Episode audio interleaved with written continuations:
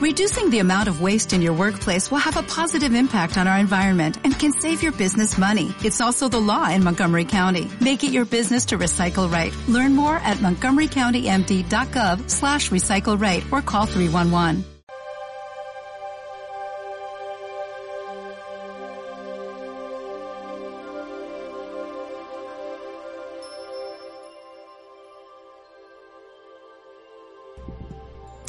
Desde Radio Ateneo del Clot estamos emitiendo Astrología 2, programa que nos hablará de todo lo que tenga que ver con astrología. Astrología 2, también nos podéis seguir en ebooks y Twinen.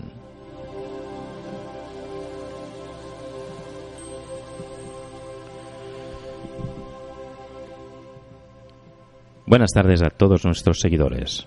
Hoy es el último programa de la temporada.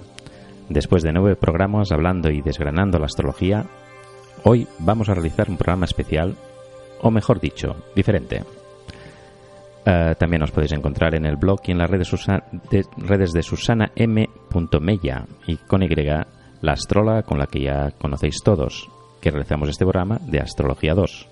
Muy buenas tardes, Susana. Buenas tardes, Jordi. Ahora, si te tengo aquí sin... Me tenías aquí bloqueada. Bloqueada. Muy bien. Así que, mi querida amiga y compañera. Mmm, Me toca, ¿no? Sí. Las W. Las W. Venga. ¿No? www.susanamemella.wordpress.com Muy bien, y también nos puedes dar tu Facebook. Sí, en el Facebook, pues www.facebook.com barra Susana Pues muy bien, Susana. ¿De qué vamos a hablar hoy en nuestro programa, en este último de temporada? Pues mira, hoy hablaremos de, hemos traído aquí a un invitado, Antonio Amaro. Lo presentamos y antes primero lo saludamos. Hola, Antonio. Hola, buenas. Bienvenido. bueno, pues eh, hemos traído a Antonio Amaro, que es un, bueno, es un psicólogo, doctor en humanidades, eh, con amplia formación disciplinar Em, que lo ha llevado de alguna manera a desenvolver a lo largo de todos estos años eh, un trabajo en diferentes centros terapéuticos, tales como Centro Gestual, eh, Centro Indra, Centro Creixement, Centro de Salud Sorat, todos ellos en Barcelona, y hay un centro que en el que también ha trabajado, Centro Iris, que está en Lloret de Mar, eh, Gerona, en el que él a veces hace participaciones y colaboraciones en, radio, en radio de Lloret de Mar. Muy interesante. Entonces, realiza una terapia psicológica muy interesante, que por eso lo he querido invitar, para que nos aportara y nos ayudara un poco a todos a crecer y nos habla de terapia psicológica analítica basada en el simbolismo. Actualmente, desde hace unos cinco años, tiene una consulta y desenvuelve su, bueno, su, su trabajo, su profesión en el Centro Terapéutico Art Salud, que está en Rosellón 332, en Barcelona, en la ciudad de Barcelona. Muy bien. Tiene una amplia, si quieres continúa un poquito, ya te dejo a ti todo el micro para ti. sí, dime, dime. ¿Qué te parece? Vamos a... ¿De qué hablaremos con Antoni? Bueno, eh, él, él ha realizado, él ha hecho, bueno, te lo resumo en dos líneas y luego. ¿sí? Él en realidad es psicólogo, como he dicho, ha, realizado un doctorado en, el mundo de arquetipos, que ahora lo, iremos desarrollando, desgranando, y de, ese, de este doctorado ha realizado, un, ha realizado un libro, un libro muy interesante, un libro que recomiendo y que por esta misma razón lo hemos traído para que pueda eh, explicarnos en qué consiste. Muy bien, pues entonces hablaremos del libro. Exacto, hablaremos del libro, pero yo solamente quería como presentarlo. Muy bien, que luego no pase como aquello de, de, la televisión. He venido a hablar de mi libro. He, venido a hablar de mi He venido a hablar de mi libro. Muy bien. Pues venga, continuamos con, desgranando quién es Bueno, pues un poco su experiencia profesional, ¿no? Que en sus últimos 20 años se ha dedicado a la terapia profunda desde la psicología de Carl Gustav Jung trabajo con el que, bueno, ha trabajado con el mundo simbólico y con los arquetipos, que son, bueno, de alguna forma los creadores de las imágenes simbólicas, siempre teniendo en cuenta aquello que necesita la psique que por tanto, eh, el, y por tanto el individuo, ¿no? La perspectiva siempre es holística y lo enfoca desde el individuo como un todo. Así es que, bueno, es un, poco su línea es, crear eh, una técnica de visualización. Él es el que ha creado esta, esta terapia, ¿vale? Es el creador de una técnica de visualización creativa a través del tarot, que lleva muchísimos años aplicándolo en sus cursos y en sus terapias. Eh, y un poco la finalidad de esta técnica es, ponernos a todos en contacto con el inconsciente em, para que de alguna forma él nos hable a través de su lenguaje, que es el lenguaje, el lenguaje de los símbolos. Entonces, la visualización creativa a través del tarot permite dirigir la imaginación para provocar cambios en el inconsciente y, por tanto, poder modificarlo. Un poquito te he explicado en qué consiste su trabajo, un poquito su trayectoria profesional, dónde ha colaborado, dónde ha trabajado. Y ahora, si te parece, Fantástico, sé que te has mirado un poquito el libro, te lo has estado leyendo. Un poco por encima, porque, es un libro muy interesante, aparte de denso y muy concreto también. Sí, muy, muy, muy completo, diría Y completo, sí. A ver, ¿Qué te ha parecido, Antoni? Muy buenas tardes. buenas tardes. Esta presentación de Susana. Muy bien, no, no, me ha parecido muy bien. Lo ha, resumido muy bien. Fantástico. Pues, pues entonces, ya que estamos aquí para hablar del libro, que vamos a decir el título del libro, que no, lo, no lo hemos dicho, ¿no? Es es las imágenes del tarot Rider White, Rider White, Rider White y su significado iconográfico y simbólico en relación al proceso de individualización. De individuación. Muy, bien. De individuación. Bueno, te digo, individualización. Fantástico. Siempre me gusta que me ayudes. Luego nos vamos a tomar un... Un café. Un café, claro. Muy bien. Tony, la finalidad del libro. ¿Por qué habías de escribir este libro? Pues mira, te lo comento. Eh, yo llevo muchos años trabajando con el tarot a nivel terapéutico. A mí me parece interesante este enfoque del tarot porque no es conocido. De hecho, el tarot se conoce como herramienta adivinatoria, pero no se conoce como una herramienta terapéutica. Entonces, yo hace años que ya llevo trabajando con el tarot a través de la visualización creativa y cómo funciona, porque es una técnica terapéutica que funciona, mm, pensé que era necesario hacer una tener una base académica lo suficientemente importante para dar base a mi, al tratamiento terapéutico. Entonces he hecho el doctorado de humanidades en la Pompeu Fabra y el libro es el resultado de la tesis doctoral que yo presenté en el 2015 a finales del 2015 en, la, en la Pompeu Fabra. Por eso hice, la finalidad del libro era dar a conocer, digamos, la base teórica en el cual está basada este tratamiento terapéutico. Mm. Luego tiene que haber otro libro, que esto lo haré más adelante, con casos. Cómo explicar eh, a través de la visualización de diferentes cartas casos que tengo o que he tenido, cuyo resultado ha dado resultados muy, muy satisfactorios. O sea, sería un libro en el que ya hablarías de cada una de las visualizaciones que tú realizas en tus consultas terapéuticas. Mientras que este libro exactamente... Este libro lo que, lo que hago es un estudio histórico, simbólico, iconográfico del tarot. Es decir, porque yo hablo del tarot Rider White en este libro, porque es el que utilizo en la terapia, pero evidentemente eh, para hablar en profundidad del tarot Rider White, que es un tarot moderno, relativamente moderno, porque nace a principios del siglo XX en Inglaterra, me voy a los orígenes del tarot, es decir, me voy al Renacimiento italiano porque el tarot, los arcanos mayores del tarot, nacen en el Renacimiento italiano. Entonces hago una comparativa del tarot con la época, yo pienso que es necesario porque el tarot no nace como una seta espontáneamente, sino que es el resultado de todo un proceso, muchas veces inconsciente, pero de un proceso de una época. Entonces me voy al tarot, al origen del tarot, que son las cortes del norte de Italia, siglo XV, estudiando el tarot de Manteña y lo relaciono con la filosofía hermética del Renacimiento. Luego hablo, que también es del siglo XV, el otro gran tarot el tarot Visconti Sforza, que es de, Milán, y lo relaciono con el arte de la memoria, que es la otra gran corriente espiritual del Renacimiento. Luego me voy al tarot de Marsella, doy un salto del siglo XV al XVIII, que es cuando nace el tarot de Marsella, y lo relaciono con el ocultismo porque eh, el tarot de Marsella y el ocultismo van de la, mano, van de la mano y lo comparo también con la época. Nos hemos de ir a Francia, porque es el tarot de Marsella nace en Francia y a la vez que el ocultismo francés, que fue el, ocultismo más importante de Europa en aquel momento. Y luego doy otro salto, ¿no? Porque lo que me interesa en la segunda parte del libro es explicar la relación psicológica del tarot Rider White con el proceso de individuación de Jung. Muy bien. Y Carl Gustav Jung. Y así es cuando entras ya en la técnica de terapia, terapéutica. Sí, digamos, la base teórica es eh, la relación entre el tarot Rider White y el proceso de individuación era necesaria porque sería la base teórica de cómo puedo yo explicar las visualizaciones. Claro. Entonces, ¿qué, ¿qué, tarot utilizas así para...? Rider White. El Rider es White. el que utilizas, que quede, y el libro está basado en este tarot. Vale. El la segunda parte del libro sí, y la relación psicológica también. Lo que pasa es que hago el estudio de los otros test Los inicios, mm. y haciendo una comparativa del Exacto. origen de los tarots. Exacto. Muy bien, por lo que... El movimiento que lo acompaña. Por lo que veo, es el libro está dividido en dos partes dos bien partes. diferenciadas. Una, digamos, que es donde haces, digamos, un estudio previo para darle, digamos, un empaque suficiente y en la segunda ya desarrollas lo que es eh, tu teoría, ¿no? Mm.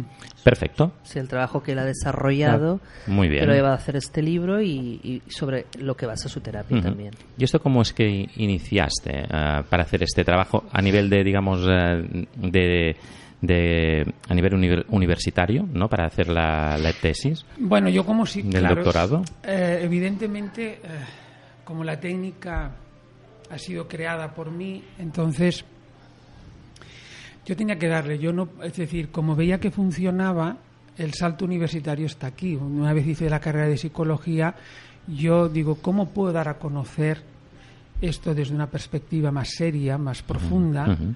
Entonces tuve que ir a la universidad. Y uh -huh. evidentemente, como no hay nada sobre esto, porque esto tampoco no hay nada en la universidad, Victoria Cirlot, que es la directora de la tesis doctoral, me dio la oportunidad de poder hacer un trabajo de, de esta forma sobre el tarot.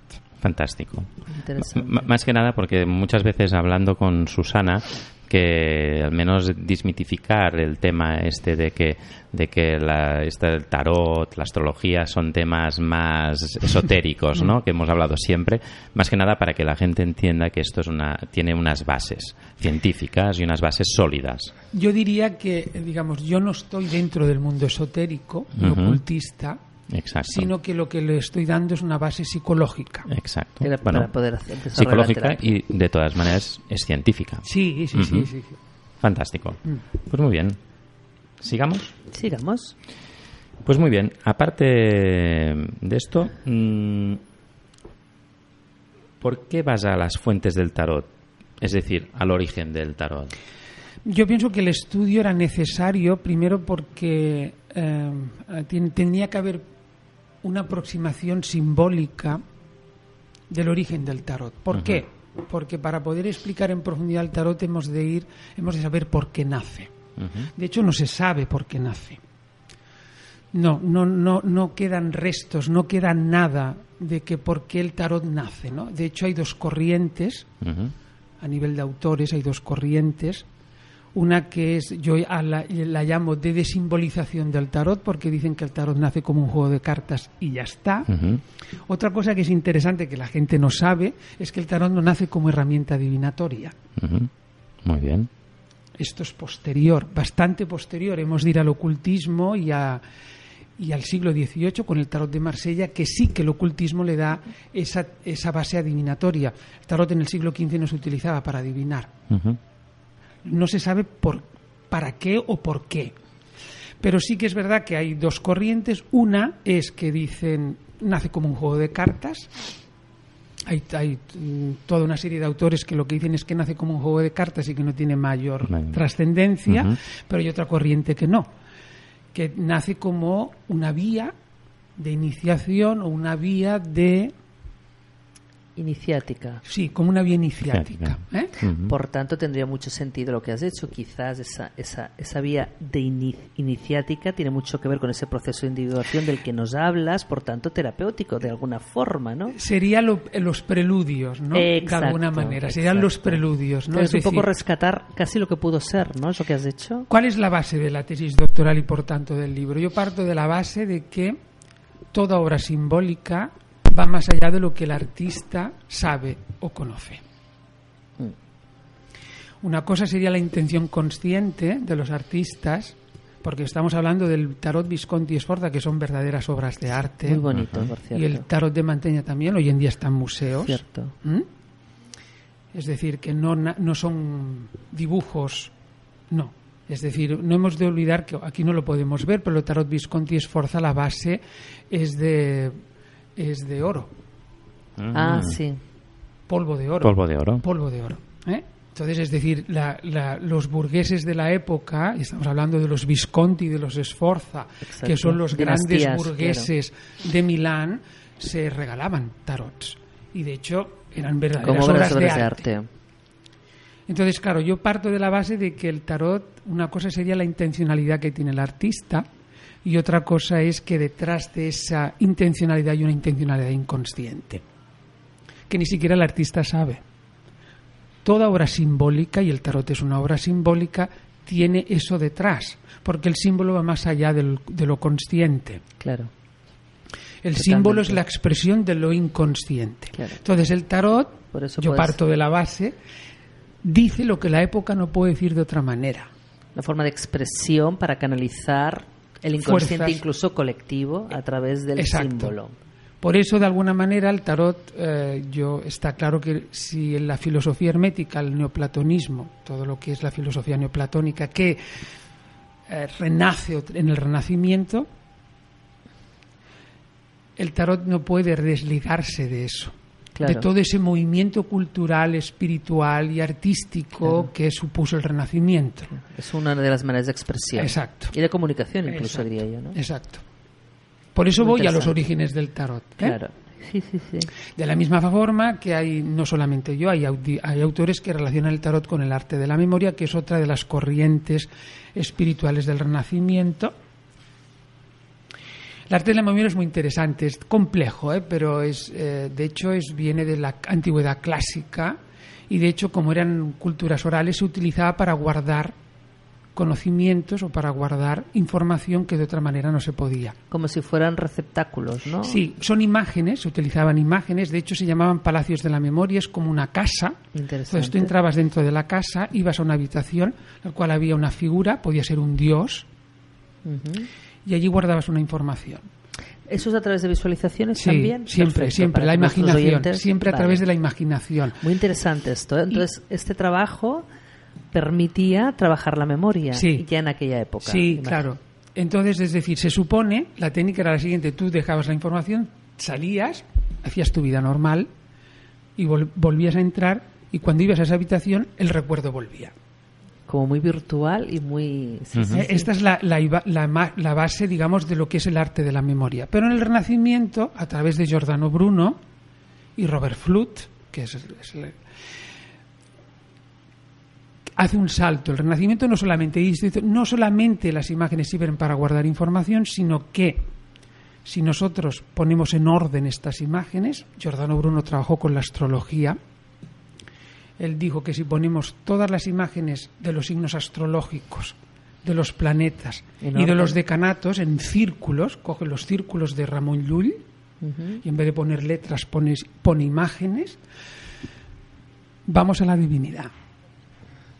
Evidentemente, Giordano mm. Bruno fue quemado por hereje. Por hereje. Por la iglesia. Bueno, en esa época la iglesia tenía. le, gustaba mucho. Sí, y mucho, le gustaba mucho el fuego. Entonces, el tarot, yo comparo en el libro el tarot Visconti Esforza y lo, digamos, los 22 arcanos serían como un palacio de la memoria. Ah, y cada arcano es una habitación en el cual se puede dar información, dejar información. Y no solamente eso, sino que el orden de las cartas permiten sacar a la divinidad de las profundidades del inconsciente. Vaya, o sea, tipo por septenarios. Sí. Muy bien. Sí.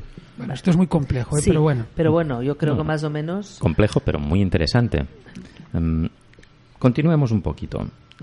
¿Qué relación hay entre el tarot de Mantegna y la filosofía hermética del Renacimiento, Antonio? De hecho, el tarot de Mantegna es bastante diferente a los tarots, digamos, que conocemos hoy en día. De hecho, son 50 cartas, no tiene 22 Estamos hablando siempre de los arcanos mayores, ¿eh? menores no, ¿eh? Los menores son es anterior a los arcanos mayores, incluso se sospecha históricamente que vienen de Oriente.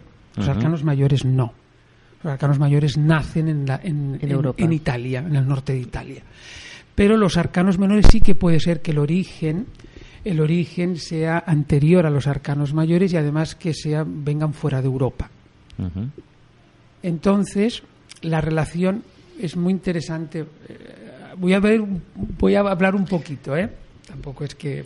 Sí, vamos a sintetizar un poquito porque tampoco tenemos mucho, tiempo. y... Son 50 cartas, entonces. Para poder hablar, eh, podemos decir que son 50 cartas divididas en 10 series, perdón, 5 series, 10 series, 10 cartas cada serie, perdón. Entonces, entonces digamos que hay una serie que hablaría del hombre, se llama Los oficios del hombre, rangos y oficios del hombre, que saldrían, pues, digamos, las profesiones y el hombre en su, digamos, sale el papa, sale el rey, sale el emperador, sale el duque, sale, es decir, los ah. diferentes órdenes sociales. El mísero sería el loco, el equivalente al loco, que se ah, representaría el hombre caído, el hombre que no está en contacto con la divinidad. En la última serie, la primera sería la, del hombre, la, la, quinta y última serie son los planetas, por lo tanto los dioses como planetas, y después está las tres últimas cartas representaría la divinidad. Bueno, pues en medio está las musas y Apolo, las siete artes liberales, y luego las siete artes liberales, y luego estaría las virtudes las teologales tanto como las cardinales. Bueno, pues de alguna manera el tarot de Manteña nos explica cómo el hombre, a través de un trabajo con las tres series de en medio, puede llegar a la divinidad. Esto sería lo iniciático, o de alguna manera lo espiritual que el tarot de Manteña nos está hablando. No está hablando de un proceso, digamos, ¿cómo lo podríamos decir? No está hablando de, jugar a cartas, sino que está lanzando todo un mensaje que el hombre del Renacimiento podía captar a través de las imágenes. ¿Cómo llegar a la divinidad desde, desde la humanidad, ¿no? desde el hombre? Antonio, explícanos de una forma sencilla para los, nuestros oyentes la divinidad. cómo es? ¿Me entiendes, no? Porque ah, se puede, se puede uno como... Bueno, te voy a hablar desde la psicología junguiana, que es la divinidad. ¿Mm? Un momentito, antes solo quiero eh, recordar tu libro, ¿vale? Es el Tarot Rider White de Antonio Amaro, su simbolismo iconográfico y psicológico con relación al proceso de individuación. ¿Dónde podemos encontrar este libro? ¿Dónde lo podemos comprar? En la, casa, en la casa del libro, en Documenta, en LAIE, en la central a nivel internacional, en Amazon, en Amazon podemos, eh, cualquier persona que nos esté escuchando de cualquier país del mundo, a través de Amazon podemos comprarlo, ¿no? exacto. Vale. ¿Te parece que pongamos unos, unos segundos de música y que nos explique un poco el tema de, la divinidad? Venga, antes de... ¿Te parece? Sí, pero nada, dos minutitos. O uno, o medio.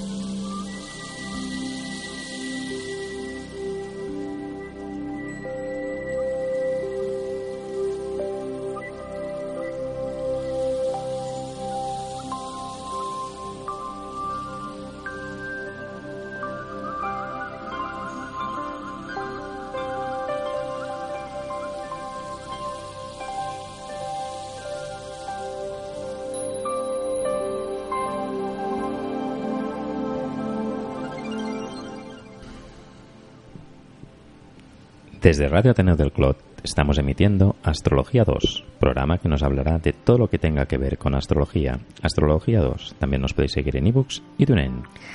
Muy bien, Susana. Habíamos mm, hecho una pregunta a nuestro invitado estrella hoy, eh, que es Antonia Amaro, de su libro. Exacto. Unos segunditos que vuelvo a recordar el libro. Sí, ¿vale? el tarot de Rider White, su simbolismo iconográfico y psicológico con relación al proceso de individuación, de Antonio Amaro. Eh, se puede encontrar entre otras librerías a nivel online en Amazon. Bueno, yo le estaba preguntando a Antonio, que quizás la pregunta no ha sido la más adecuada, que nos explicara un poquito eh, sobre la divinidad. Pero bueno, él no reformulará la pregunta correctamente probablemente. A ver, adelante Antonio. Bueno, yo pienso que te hablaré desde una perspectiva junguiana en el sentido de que la psicología de Carl Gustav Jung no es muy conocida, pero pienso que es muy interesante porque eh, yo siempre he pensado que si hoy queremos entrar en el mundo espiritual, hemos de entrar desde una perspectiva moderna a través de la psicología de Carl Gustav Jung si no queremos entrar en la religión directamente. Mm, interesante. Entonces Jung parte de la base y es el, para mí es el psicólogo que realmente estudia, realmente estudia en profundidad todo lo que tiene que ver el mundo de las religiones y las imágenes del mundo religioso y él parte de la base de, un concepto que él creó que llamó inconsciente colectivo.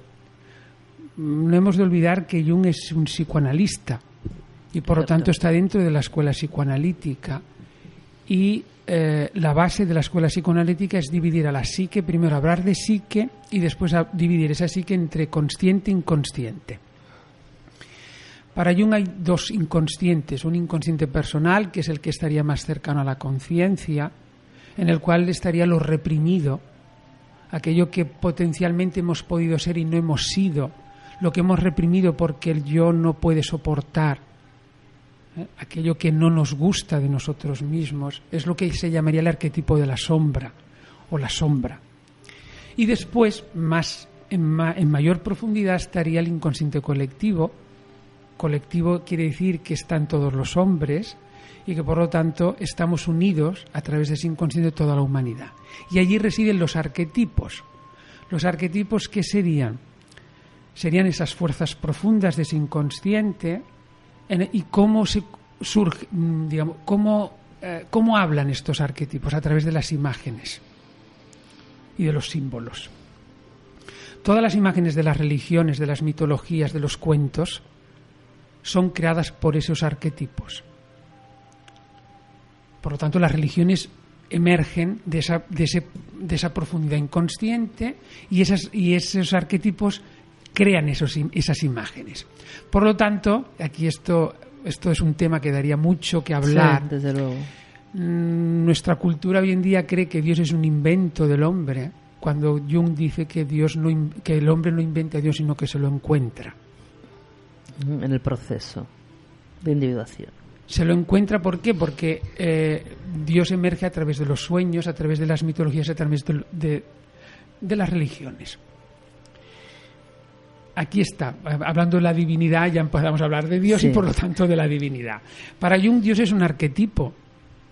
La idea de arquetipo también eh, se le presenta a Jung, no es algo que de, de, alguna manera diga, ay, voy a pensar un día y voy a pensar cómo voy a dar. No, a él se le presenta, sobre todo a través de, del... Es muy interesante lo que dice porque es a través de los enfermos.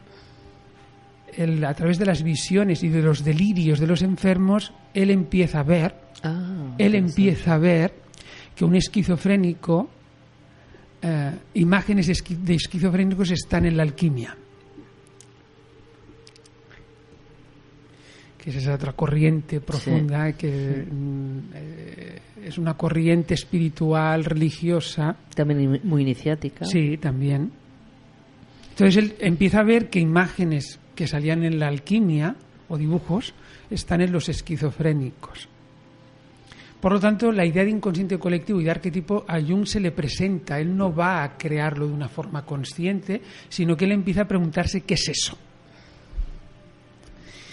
Vale, entonces él habla del, eh, del, arquetipo de Dios, o el arquetipo lo llama el sí mismo, el self o el sí mismo, que es el arquetipo de la totalidad. abarca el consciente, el inconsciente, es decir, abarca todo. La divinidad. Sí, por eso lo llama el arquetipo de la totalidad. Entonces él no dice, yo no digo si Dios existe o no fuera. Lo que sí que es cierto es que las imágenes divinas, las imágenes de las religiones y las imágenes de Dios surgen de, las profundidades del inconsciente del hombre. por eso se manifiestan en cuadros, en, Exacto. en diferentes... Y en las religiones. O sea que el sí mismo, para que nuestros oyentes nos entiendan, sería el Dios, la divinidad. Sí, la divinidad, exacto. Perfecto. Pues muy bien, como podéis eh, escuchar aquí en Astrología 2, acabamos de recibir una clase magistral.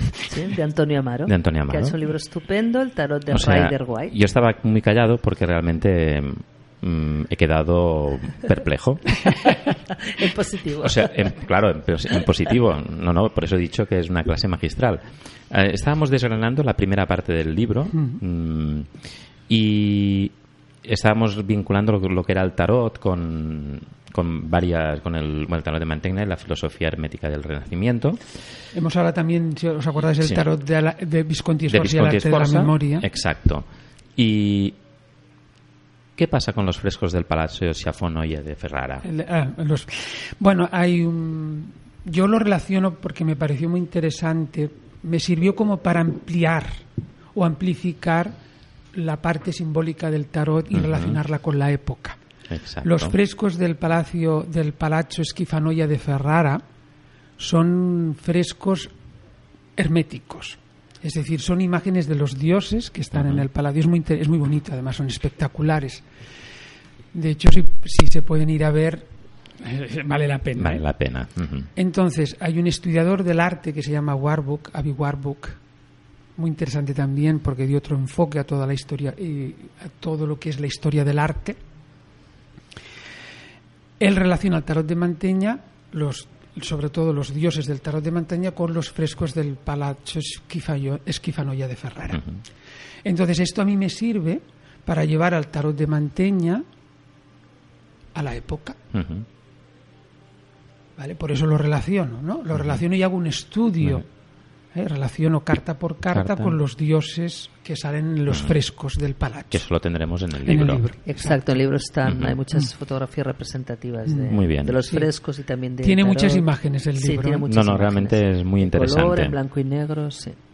Que no os lo podéis perder de leer, evidentemente. Hemos hablado también que nos has comentado la relación entre el tarot de Visconti Sforza y, el, arte de la memoria.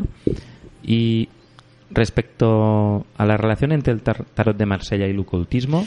Bueno, esto también es muy interesante. Es decir, yo hablo también del ocultismo porque eh, también está muy desprestigiado el ocultismo. Hoy en día, digamos, si tú vas al mundo del tarot, lo que el mundo del tarot se mueve en ese ocultismo y en ese esoterismo. Son, digamos, las reminiscencias de todo un movimiento que fue muy importante en el siglo XVIII y en el siglo XIX. No hemos de olvidar yo esto para relacionarlo también con el arte.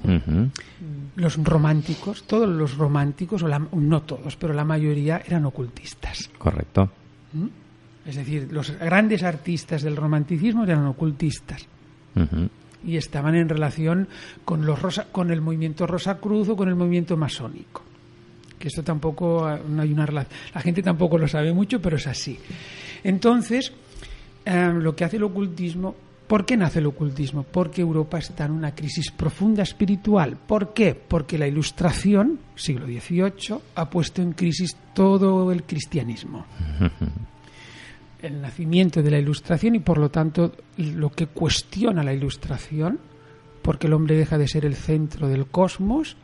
No hemos de olvidar toda la teoría de Copérnico, que lo que hace es dejar a la Tierra como centro del universo y pone al Sol como centro del universo, el hombre deja de ser ese centro y por lo tanto eh, deja de tener esa importancia que tenía siglos anteriormente. El ocultismo nace porque quiere dar una respuesta a esa crisis espiritual. Entonces, ¿el ocultismo qué dice?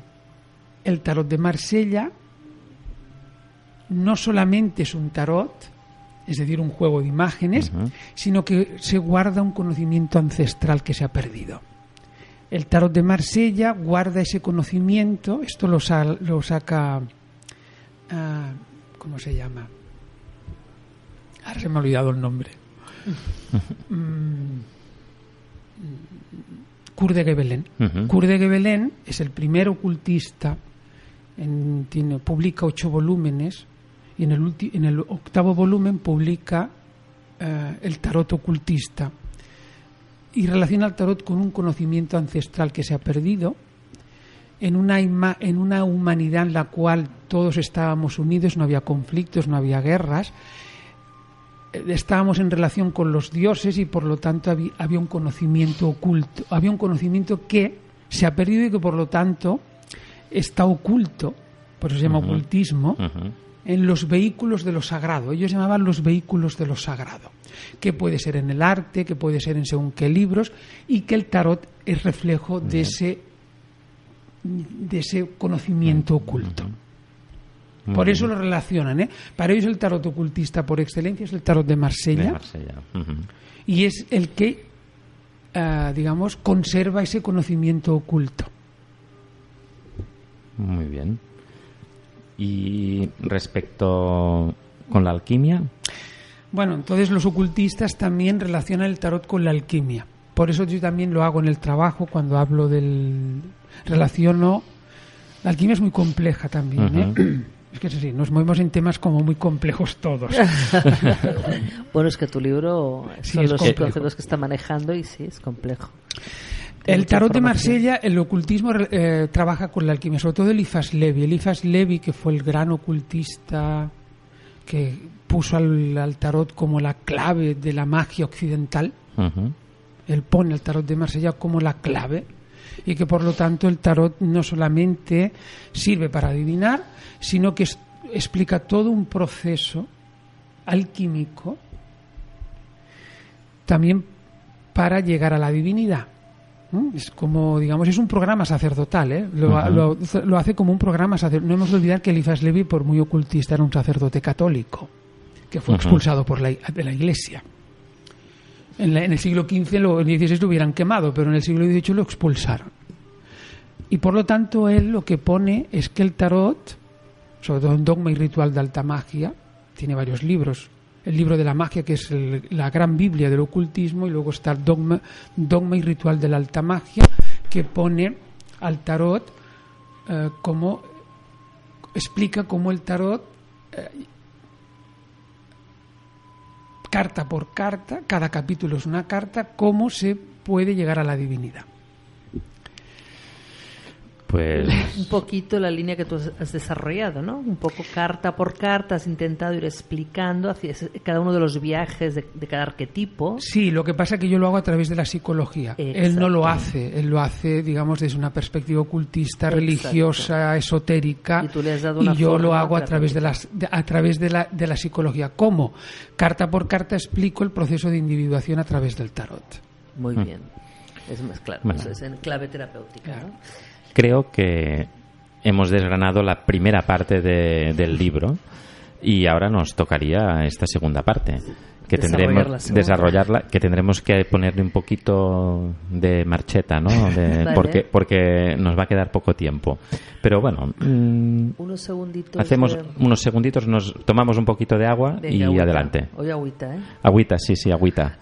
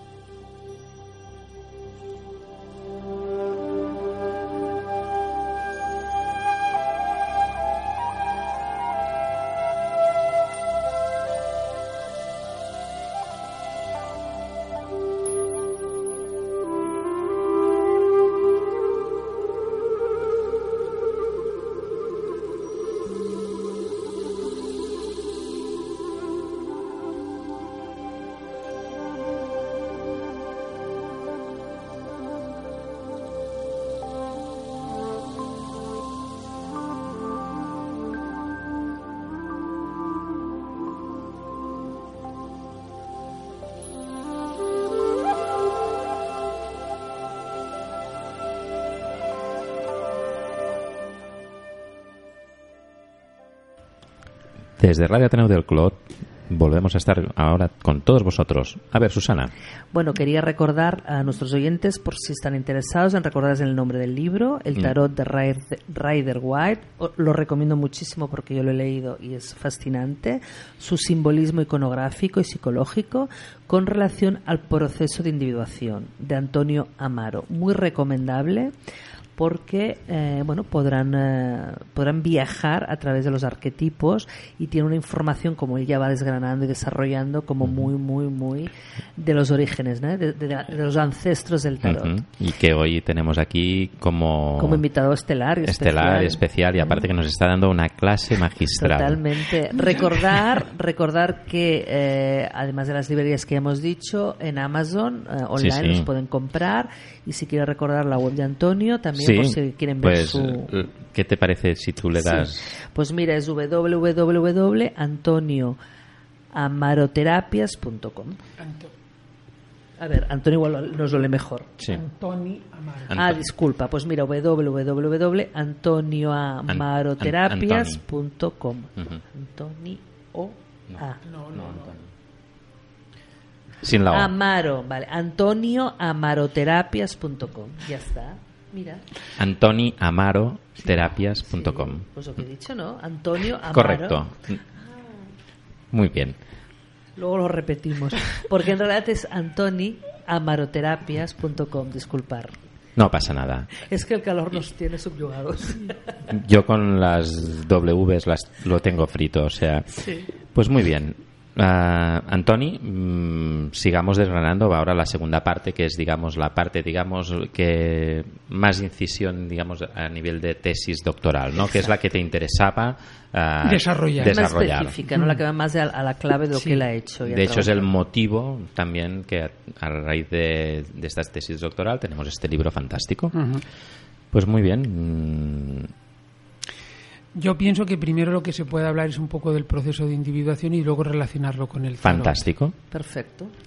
Más que nada porque, claro, la gente no sabe tampoco qué es el proceso de individuación. Correcto. Y eh, para Jung el proceso de individuación es algo que se da espontáneamente por una razón clara. Para Jung la psique es finalista. ¿Qué quiere decir eso? Que tiene una finalidad no todo para todo, no para todo el movimiento psicoanalítico es así. Para Freud no tiene ninguna finalidad la psique, ni para otros, eh, digamos, teóricos del psicoanálisis, pero para Jung sí.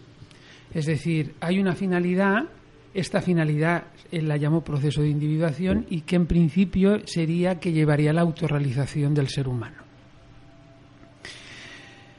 Esto sería, este proceso de individuación tiene una serie de fases, tiene una serie de fases voy a hacer así muy por encima porque es bastante complejo, pero bueno, pero pienso que puede interesar.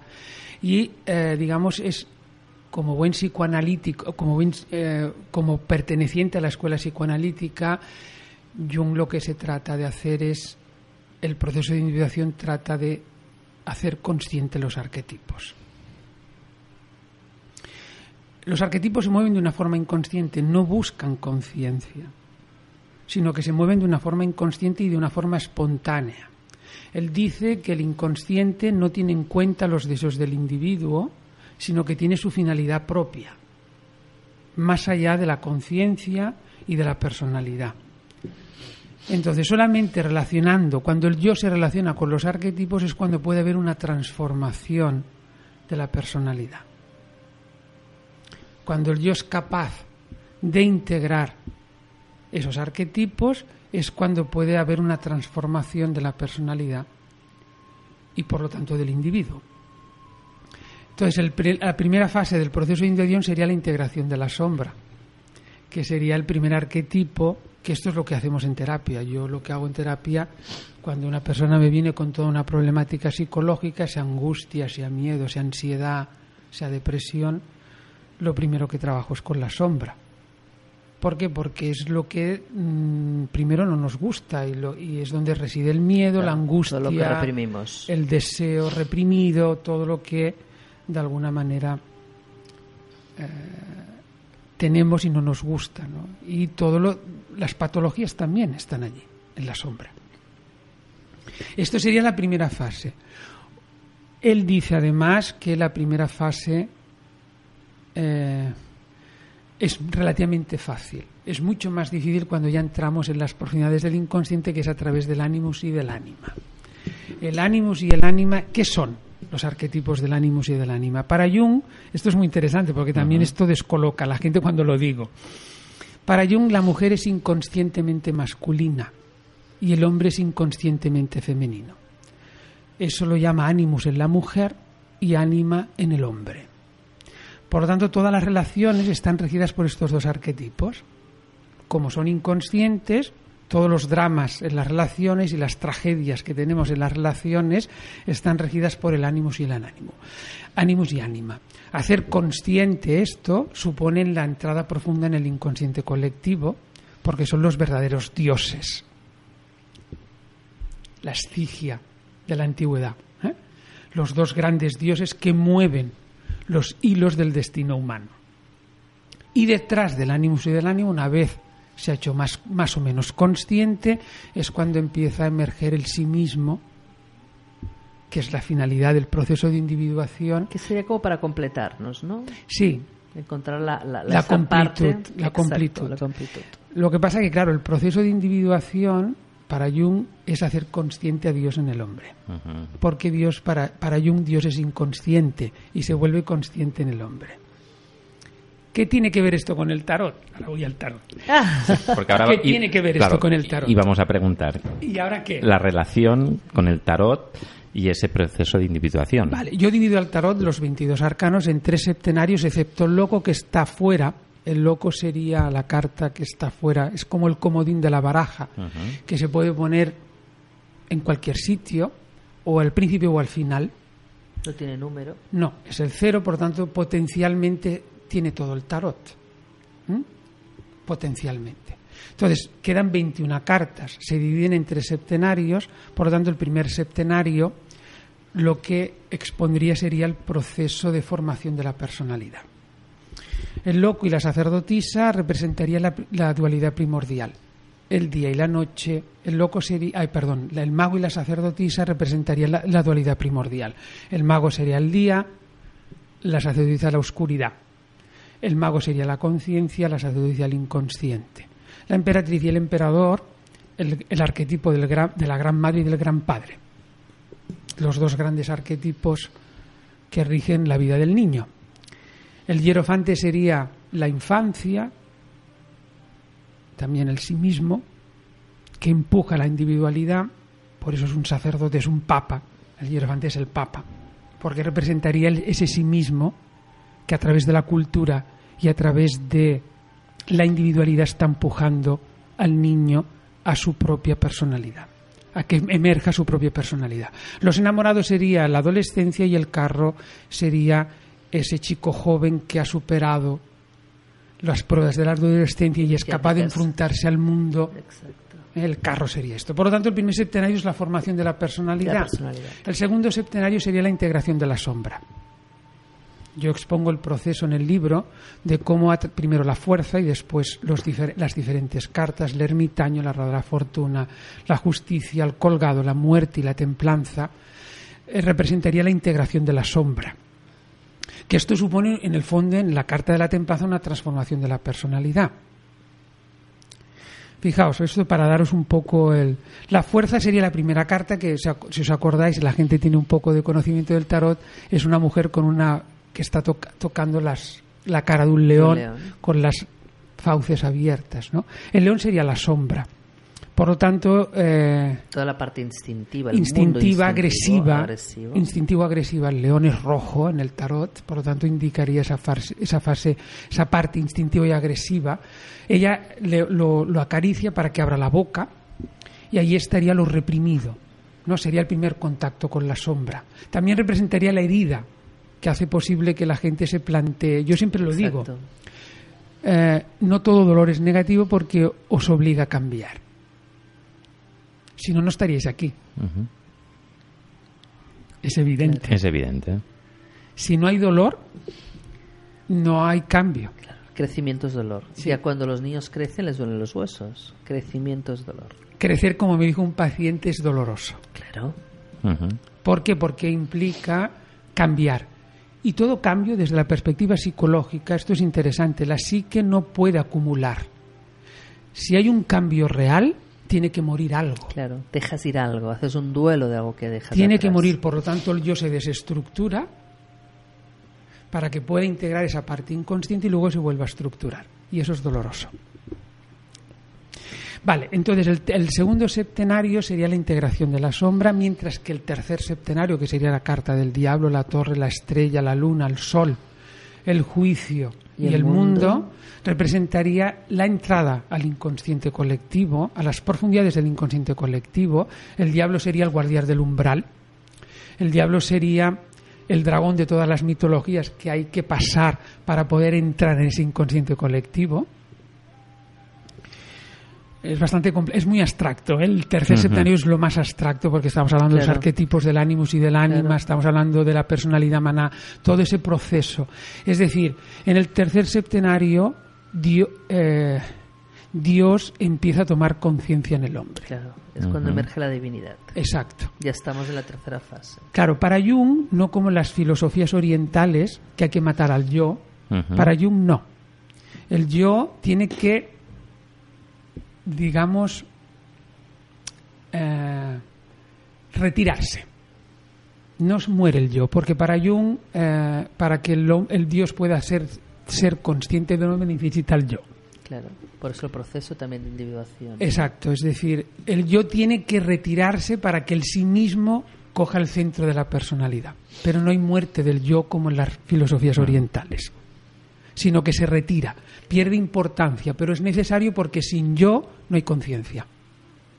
Y por lo tanto la divinidad no se humaniza. Claro, eso en Oriente es todo lo contrario. No, ahí hay una diferencia. Importante. Sí, sí. Pues a mí me han dejado con la boca cerrada, no abierta, sino cerrada porque realmente ha sido algo espectacular el programa de hoy. Muchas gracias. Creo de todas maneras que nos quedan muchas cosas en el tintero y porque es un tema muy interesante y aparte que es mm, de larga de largo recorrido. Entonces, pues muchas gracias, Antoni, por haber venido. A vosotros por haberlo invitado. Muchas gracias. Vamos a recordar el libro, que es el Tarot Rider White, Susana. Sí, es el tarot de Rider White, eh, bueno, su simbolismo iconográfico y psicológico con relación al proceso de individuación. Que lo podemos encontrar. De Antonio Amaro y que lo podemos encontrar. Tanto en la Casa del Libro, que son los principales distribuidores y librerías, la Laye, Documenta, la Central, en el Corte Inglés y también, evidentemente, en Amazon. Exacto, y su página web, por si queréis consultarla. Ahora Susana, venga, es la tuya. Es www.antoniamaroterapias.com. Antes de cerrar, ¿qué te gustaría decir, Antonio? ¿Con qué te gustaría cerrar esta entrevista en la que has desarrollado ampliamente todo, bueno, todo lo que has ido trabajando y desarrollando en todos estos años en tu doctorado, lo has plasmado en este libro? ¿Con qué te gustaría cerrar? ¿Cómo te gustaría finalizar esta conversación tan interesante. Bueno, a mí me gustaría finalizar diciendo que pienso que tanto el futuro del tarot como de la astrología no es la parte adivinatoria, sino la parte terapéutica. Estamos de acuerdo. Pienso que son instrumentos simbólicos que no son poderosos en nuestro mundo exterior porque nuestra cultura ha dejado de ser simbólica. Occidente no es simbólico, en otras culturas sí, vamos a la India y el simbolismo está en la calle, pero nosotros no. Pero el símbolo es poderoso en el mundo interior y por lo tanto es poderoso como herramienta terapéutica. Y de autoconocimiento y de autoconocimiento personal. Bueno, la astrología también sirve para conocerse uno claro, mismo. el autoconocimiento de, saber un poco, incluso puede ser como un mapa de tu psique, ¿no? Lo es, lo es. No es que pueda, es que lo es. Exacto. Lo es. Es un mapa de la psique. De la psique de cada uno, ¿no? Personal, individual. Pues no es mejor, mejor colofón cerrar el programa de hoy. Estupendo. Ah, y ya por último recordamos el tarot Rider White, por el que ha venido aquí Antonio Amaro a visitarnos, su simbolismo iconográfico y psicológico con relación al proceso de individuación un trabajo que, ha estado bueno todos estos años desarrollando en un doctorado que lo ha plasmado en este libro tan estupendo y nos ha prometido que va a hacer una segunda un segundo libro ya basado en sus visualizaciones. Evidentemente, entonces lo tendremos aquí, si quiere. No, no, encantado, yo vuelvo encantado. Lo volveremos a invitar, que nos han quedado muchas cosas en el tintero. Exacto. Se han quedado muchas cosas en el tintero. Y ya sabemos, mm, tenemos que cerrar el programa de esta temporada. ¿Verdad? Em, último programa de la temporada, último día. Último día, y vamos a recordar que nos podéis escuchar en ebooks y Twinen mm, y en Radio Tenau del Club. Y a ver, Susana, vamos a decir que gracias a ti que nos has acompañado y nos has servido. ¿Has visto? A, a, un. tan interesante traída. Sí, sí, a, un, a, un, a una clase magistral, como nos das tú cada, cada día que cada, tenemos cada vez que venimos, ¿no? cada día, que son cada día los tenemos segundos, hemos cambiado los segundos y terceros lunes de cada mes, que lo volveremos a recuperar en septiembre, empezaremos el día 10. Exacto. Que seguiremos hablando de astrología. Correcto. Y que ya sabéis que para consultas astrológicas, carta natal, revolución solar, etcétera, podéis contactar con Susana M. Mella, con Y, al 670 05 6698, 670 05 6698 y también podemos encontrarte dónde? En www.susanammella.wordpress.com. Pues fantástico. Muchas gracias, bueno, Antoni. Ha sido un placer tener a Antonio Amaro aquí y cerrar este, bueno, esta temporada de una forma tan estupenda. Muchas gracias por haberme invitado. ¿eh? Muchas gracias. Esperamos tenerte pronto de nuevo. Y, bueno, encantado. Sí, sí. Y nada más. Muchas gracias. Y... Recordar que estaremos en septiembre, lunes, el primer lunes, el segundo lunes que será el día 10 feliz agosto, final de julio y principios de septiembre, exacto, para aquel que las tenga. Exacto. Gracias. Adiós. Hasta luego.